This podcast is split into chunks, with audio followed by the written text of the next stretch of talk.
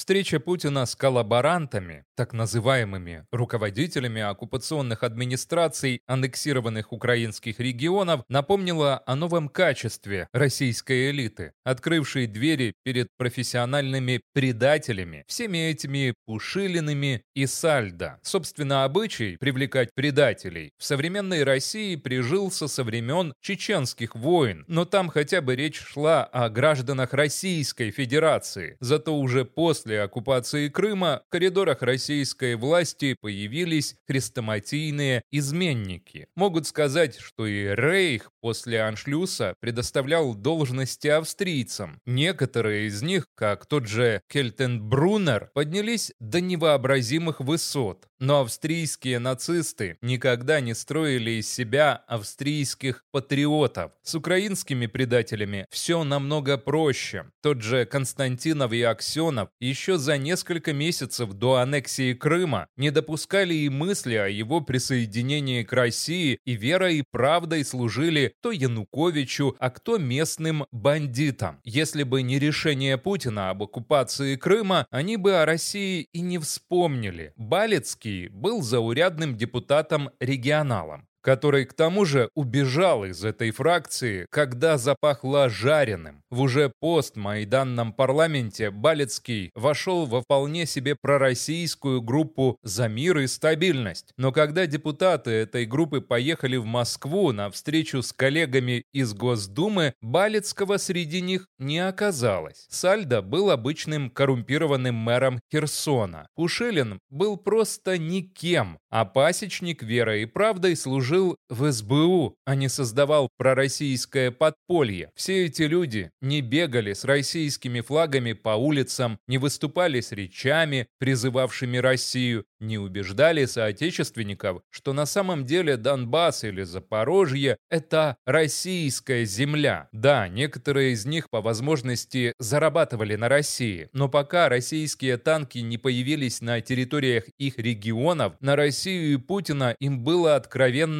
плевать, как и всем остальным жителям Крыма, Донбасса и юга Украины. Пророссийские митинги в этих регионах всегда собирали исключительно городских сумасшедших. Кандидаты, ратовавшие за союз с Россией, никогда не набирали и нескольких процентов голосов. Крым, конечно, исключение. В начале 90-х спецоперация с первым президентом автономии Юрием Мешковым помогла поддержать пророссийские настроения, но Москва сама эвакуировала своего агента, и с того времени пророссийского движения в Крыму практически не было. Когда Путин встречается с предателями, он напоминает престарелого клиента публичного дома, убежденного, что персонал обожает его за незаурядную внешность, соленые анекдоты и ловкость в постели. Но персонал точно знает, что от внешности, если она была, осталось одно воспоминание. Анекдоты гость рассказывает тупые и плоские, а в постели он был бы ловок, если бы мог. Нет, персонал любит посетителя исключительно за деньги и смотрит ему в глаза и ниже исключительно за наличные. Я вполне допускаю, что какие-нибудь местные халуи, такие же серые, как сам Путин, действительно могут восхищаться предводителем чекистского дворянства. Но такие, как Константинов, Сальдо или Балецкий, служившие и использовавшие многих господ, могут его только презирать. И это совещание с корыстолюбивыми предателями – еще одно напоминание о том, как деградировала российская политика и Россия в целом в путинские времена.